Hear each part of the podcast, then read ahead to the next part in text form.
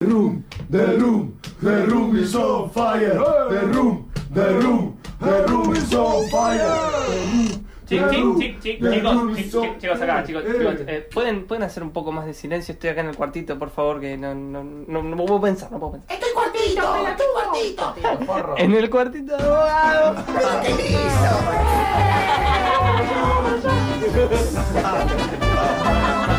Chao. The Little Room of Bogado.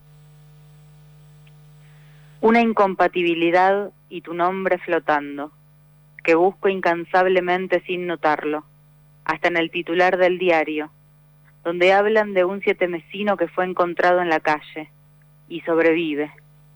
El amor que te tuve, pienso, fue un sietemesino que no supo cómo respirar cuando lo dejaron solo. Y te busco, en medio de proyectos nuevos y gente medianamente interesante, te busco para asegurarme que no sobrevivimos, que tu amor fue un sietemesino que no supo cómo re- respirar cuando lo dejaste solo.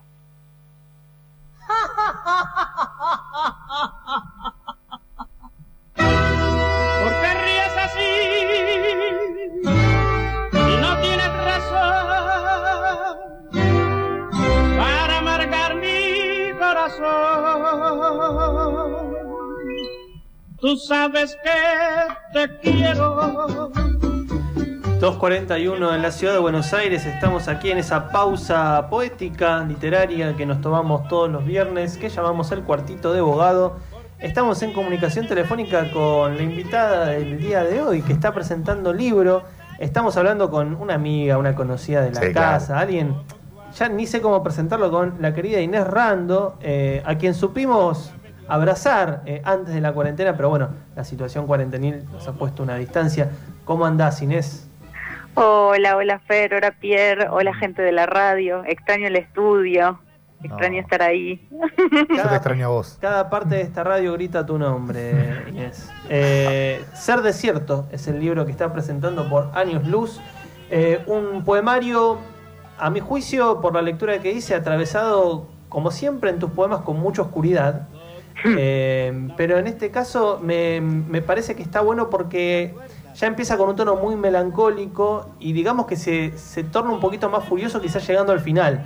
Porque eh, espero eh, recordarlo bien, el libro inmediato anterior a este es Presa. Sí, sí, sí, exactamente. Ese sí está de punta, de, de- de una punta a la otra, cargado de mucha rabia. eh, y este empieza como un poquitito más suave, pero sí eh, al final termina un poquito más furioso. Justamente Siete Mesinos es uno de los eh, poemas de cierre. Eh, nada, contame vos primero cómo llegaste a este libro y, y en algún sentido qué te parece que, que para vos implica, significa o qué quedó en él. Eh, bueno, esto que decís de, de que empieza con la melancolía y termina con la furia, tiene que ver también porque el libro tiene un proceso de armado que, digamos, contempla poemas muy viejos. Va, para mí viejos, ¿no? Que, que, los escribí hace mucho, y algunos que están escritos más recientemente. Entonces, como que al armar de vuelta, porque, digamos, viene como de un proyecto anterior que, bueno, por distintos caminos no, no se dio, y al haber armado de vuelta este corpus, es como que quedaron, no sé si mezclados, porque quizás es verdad que quedan como medio englobados los temas, ¿no? De la melancolía y de la, de la, la rabia, pero mm, quizás por eso no quedó con un tono tan preciso o tan único, digamos, como en el libro anterior, que sí, que eran, to- digamos, todos poemas como mucho más relacionados, eh, sí, como en, en algo más violento. Sí, que había quizás una unidad temática que a- acá la encuentro. O sea, esto es más un poemario porque justamente se notan los diferentes tonos y hasta los diferentes, las diferentes formas de poema. Hay poemas que están titulados, que siguen como una estructura que, un poquito más rápida de identificar, pero después eh, hay cortes, yo no sé llamarlos secciones o poemas en sí mismos, que son como intervenciones de algo, eh, inclusive que tipográficamente aparecen en el libro diferente, ¿no? En cursiva, en, en- en negrita. Por ejemplo, Sí. hay uno que, que de repente pasas de una página a la otra y dice decir chau hasta que el movimiento de la mano se convierta en el simple gesto de espantar una mosca. Sí, Hermoso. Eh, Claro, es como plac, ¿viste? Te, te- te- te pega un toque, vas pasando por y de repente, "Oh, ¿qué es esto? Eh, va, no, no sé si, si justamente este tipo de movimientos refleja el- la manera en que se fue componiendo el libro. Es que sí, o sea, yo creo que, de hecho, los que son más cortitos así, que son, mira, yo tengo una amiga que en un momento hice taller literario con ella y me decía que a veces escribo como máximas de heladera, ¿no?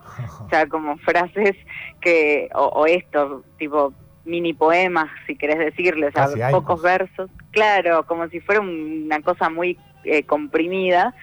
Y esos cortitos casi todos son eh, más viejos, ponele. Y Claro. creo que justamente cortan un poco con la temática, o sea, no se, re- se relacionan con la temática, pero cortan un poco quizás con el ritmo más largo y, y quizás más cadencioso que tienen otros poemas que sí son más actuales, por ejemplo. O sea, el, el poema que abre el, el libro, que se llama Botones, es, eh, es más largo y el poema que cierra eh, también es más largo, que se llama Perdí la vida en la resaca y, y son más actuales, ponele, que los anteriores y que esos, estas especies de máximas. Entonces, o sea, perdón, es como muy autobiográfico, autobiográfico, pero es como, creo que tiene que ver con una cuestión temporal del momento de escritura de cada poema. Sí, justamente Botones es el poema más largo y es el que abre el poemario. Y es verdad que el, el último, obviamente habría que ver la cantidad de versos, pero también es el segundo más largo como mínimo. Y justamente entre esos dos están el, el resto de los poemas, que también tienen como climas muy diversos. Y, y si bien hay una temática que me parece que, que va apareciendo, que tiene que ver con eh, eh, uno, para decirlo rápido, sería la reconstrucción de, de vínculos sexoafectivos, pero en términos de poesía es algo tan viejo como la propia poesía, que es la construcción del objeto de deseo, ¿no? Mm. Eh, en el cual hay, eh, como, como dije al principio, prima eh, a medida que avanza el libro un tono más fuerte de rechazo. Inclusive hay dos poemas sobre el final que se llama uno Escorpio y otro Tauro, que son los poemas zodiacales que cierran, eh, que también me parecía como, como esta cosa de construir instantáneas, pero también instantáneas desde la distancia, ¿no? Como diciendo, eh, bueno, es- es- este objeto ya se fue, ya está, no, no me representa y, y voy a, a mostrar eh, qué había de distancia entre el objeto y yo. Digo, objeto, piénsenlo como también el, el sujeto amado es siempre objeto, ¿no? Eh, eso Sí, sí, veo sí. psicoanalítico, pero eh, no deja de ser cierto y aparece con mucha fuerza en esos dos poemas, por caso. Sí, es que creo que esto que estás diciendo se relaciona un poco con, con el título, que si bien el título surge de uno de los poemas, eh, el tema del desierto, eh, está bien, bueno, se supone que el autor no sé si tiene que analizar su propia obra de esta manera, pero el tema del desierto yo lo leo como un espacio, o sea, por un lado vacío, que hay mucho de eso en los poemas del libro, pero bueno, también es como un espacio, justamente, en lo, dentro de lo vacío se puede volver a empezar a construir, ¿no? Eh, igual creo que el poemario va más para el lado de, lo vacío y de lo, lo infértil, digamos, o por lo menos eso es lo que siento que atraviesa los, los poemas, y tiene que ver con eso, con bueno, el, el rechazo y el dejar de lado un montón de cosas y bueno, generar esto, ¿no? Un desierto. Bueno, justo eh, vos decías esto de, de la, las- la composición del yo lírico, de la voz lírica, y también está esta cosa, así como de- de- del desierto, de la distancia con, el objeto de deseo oído, también está la, manera en la cual esa voz se presenta.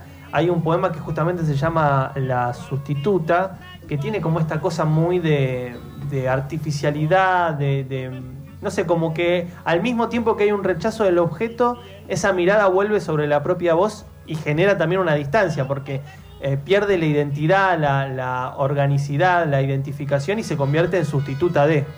Mm. Eh, Sí, es verdad, es verdad, no lo había pensado de esa manera, pero es cierto. Hay como una especie, es que creo que hay como una especie de búsqueda del lugar también. De búsqueda en, en todo momento, porque justamente uno de los poemas se llama Ahab, como aquel que perseguía a Moby Dick. Sí, Y está esta cosa, ¿no? Parece que, o sea, así como están todas estas distancias, también está el hecho de que, bueno, pero es, es lo que queda de la búsqueda. Digo, lo que nunca se va a modificar es esta, esta búsqueda constante hacia todos lados, por todos lados, de aquello que uno supuestamente quiere. Lo que pasa que, bueno, al mismo tiempo que se busca, se reflexiona sobre, sobre las cosas que en algún momento se quisieron agarrar y se fueron. claro, sí, sí, sí, está bien, estoy re de acuerdo. Bueno, qué, qué bien, qué bien, qué buen co- coincidamos. Eh, qué lindo los epígrafes, perdón, de paso, ¿no? Justamente Ahab tiene uno que dice, soy mi peor castigo. eh, pero después hay, hay otro de un eh, poeta norteamericano, creo. eh, Sí, de Robert Creeley, que me encanta esa epígrafe.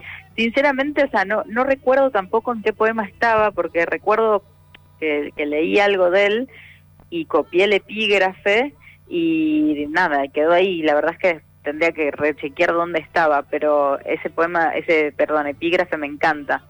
El epígrafe Bueno. dice, There is no one here but words, no hay nadie aquí salvo palabras, y justamente el poema Sicaria, que lleva el epígrafe, empieza diciendo, he construido un amante en palabras, porque con ellas puedo moldearlo a mi gusto. Otra vez, eh, digo lo, lo que, lo que estábamos hablando antes, ¿no? Como que eh, hay, una, hay una situación en todo el libro de que mm, eh, ese objeto en fuga se puede reconstruir artificialmente, pero esa misma acción vuelve sobre la voz, porque si no, no estaría el poema sustituta. O sea, es como una especie de artificialidad que va apareciendo en lugar de- de- del objeto de deseo. Sí, y además a mí por eso me gusta el, el, el epígrafe ese en particular, porque lo que va a llenar el vacío ahí son las palabras. Claro, sí, sí. O sea, es como, bueno, justamente, ¿cómo construís el objeto? Bueno, por ahí el objeto no está o está en fuga o lo estás buscando, pero vos en ese lugar vas a poner esto, o sea, no sé, la poesía, la palabra, nombrarlo, qué sé yo, nombrar el objeto, siempre tipo es como darle una presencia de alguna manera también, recuperarlo sí fugazmente. Inés, en, en tus poemas... Ah, Pierre, quería hacer una pregunta. No, no, sí, no, estaba pensando eh, en esa línea como también pensaba en la construcción de lo amado desde lo discursivo, ¿no? Como esto de, porque más allá de que se puede predicar un poema, también está esta idea de si lo digo, eh, es así. O sea, si digo que le amo, eh, si digo que somos amantes, eh, es así. Digo, esa Mm. construcción de discursivo como que me llevó el epígrafe, digo, y el comienzo del poema.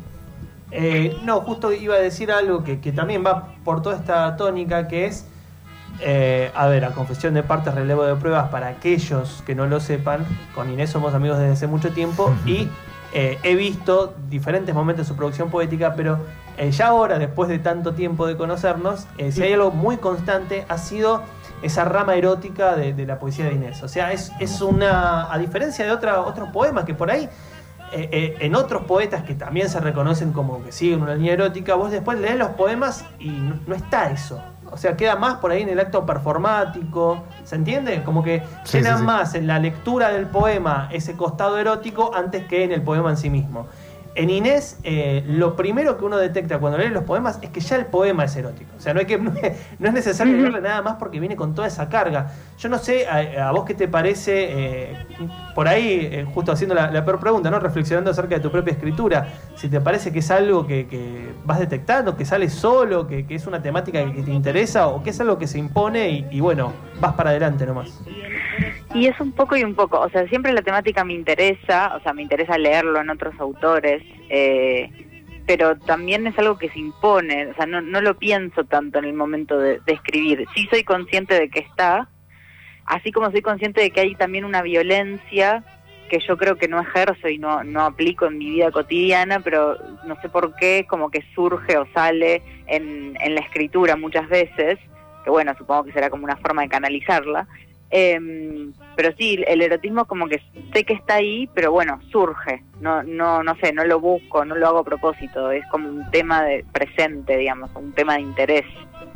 Bueno, eh, justamente, eh, eh, erotismo, deseo, eh, simulacro, que sería esta cosa que un poco está flotando.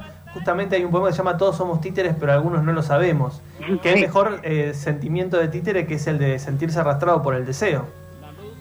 Sí, o sentirse usado. También, por el deseo del otro. Bueno, esto es Claro. es Psicoanálisis 101. Eh, justamente hay, hay un poema eh, que era el que había mencionado, que era la sustituta, en donde ya vos te presentás con nombre y demás.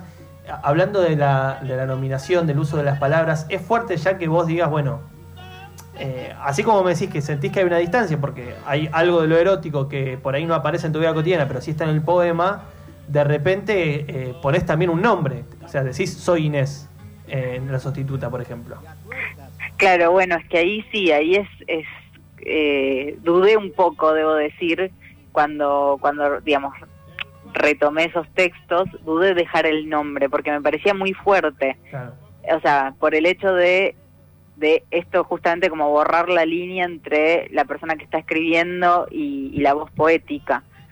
Pero, no sé, me pareció que también era interesante ese juego, como bueno, eh, qué sé yo, la autora se llama Inés y el poema está diciendo soy Inés y de alguna manera está la voz más presente, por decirlo, no sé, de alguna sí. forma. Eh, pero sí, sí, o sea, por eso vuelvo a decir, me parece un poco fuerte la imagen, como que cuando lo retomé dudé, pero al mismo tiempo, no sé, lo sentí que tenía que tener esa fuerza, eh, Claro. como esa violencia también. Y la tiene en un, en un libro que es, eh, es raro porque es casi un oxímoron. Es seco, como dice el, el- el título, ser desierto, pero también está eh, repleto de humedades. Es como que el clima melancólico es en sí húmedo, digo, la melancolía del llanto, la melancolía de- del el recuerdo húmedo y demás, pero al mismo tiempo también es, eh, tiene la, sequedad y la parquedad de la furia, pero que es algo que eh, va apareciendo a medida que el libro se, se va desplegando. Por eso digo que empieza por un tono y termina en otro. Y me gustaba esto que decías de que también es el resultado de diferentes momentos de escritura. Bueno, de una u otra manera forman una dinámica interna que es lo que hace interesante un libro. A veces eh, en las búsquedas de la armonía, yo creo que, que se apaga mucho eh, el resultado de un libro, ¿no? Cuando uno lleva los poemas y dice, bueno, no sé en qué orden ponerlos, y se busca una unidad y a veces se la fuerza, yo creo que en realidad es como achatar el hecho de que un libro de poemas eh, no tiene por qué tener una armonía preestablecida. Es como que en realidad, casi te diría, lo, interesante siempre es todo lo contrario. A mí me gustan más los poemas que pegan y justamente este libro pega por todos lados. Eh, así que felicitaciones. Ay, bueno, gracias. Sí, me, me gusta eso que decís porque justamente por el proceso de armado que tuvo, eh, tuve que repensar algunas cosas, pero al mismo tiempo había textos que yo ya quería que salgan a la luz. O sea, también fue un Claro. poco la urgencia de decir, bueno, esto lo tengo hace un montón, quiero que salga. eh, y al mismo tiempo, bueno, pro- no sé, produje otros textos que también quería que salgan ahora. Entonces, sí, está bien, se armó como esta cosa medio, eh, no sé si ambivalente, pero tipo mix. Claro, un mix. Sí, sí, sí, está muy bien. Les recomendamos a todos que eh, estén atentos a su librería amiga. El libro salió por el sello Años Luz, que es parte de la COP, así que de movida ya pueden comunicarse con la COP para obtenerlo. ¿Hay alguna otra situación de venta, mi querida Inés? Eh, por ahora creo que no, este, o sea, está por salir en librerías eh, o, o en estos días así ya, ya se estaba moviendo para las librerías y no, tal cual vos dijiste, pueden pueden buscar este la COP. Muy bien. Eh, Inés, querida, me gustaría despedirme con un poema más leído por tu hermosa voz. Bueno, a ver, eh, empiezo directamente. Directamente. Bueno, voy a leer el que nombraste antes que se llama Tauro. 1. En el verano llegó Tauro. Tanto nos revolcamos que quedé ciega y tuve que abusar todos mis sentidos para darme cuenta si se alejaba. Pero siempre volvía. Pensábamos de a dos mientras nos escribíamos, formábamos el cuerpo del otro con palabras y cada tanto nos apuñalábamos para ver quién sangraba primero. 2. Lo que se tarda en olvidar a Tauro es siempre. 3. Cultivo placeres desde la boca hasta el ego y pienso que la acumulación lleva al hastío, excepto cuando la mitad de uno mismo está en otra persona, que está al lado en la cama, pero del lado para el que nunca gira cuando duerme. 4. Los dos escribimos acerca de cuando entraba la luz por la ventana mientras hablábamos en la cama atravesados por no se sabe qué, porque todavía no lo descubrimos. Yo no podía creer esa primera mañana que me di vuelta y estabas en la otra almohada. Y ahora por la ventana de la computadora hablamos de que podemos seguir viviendo casi como antes de conocernos. Y ahora entra la luz de un mundo derrumbado.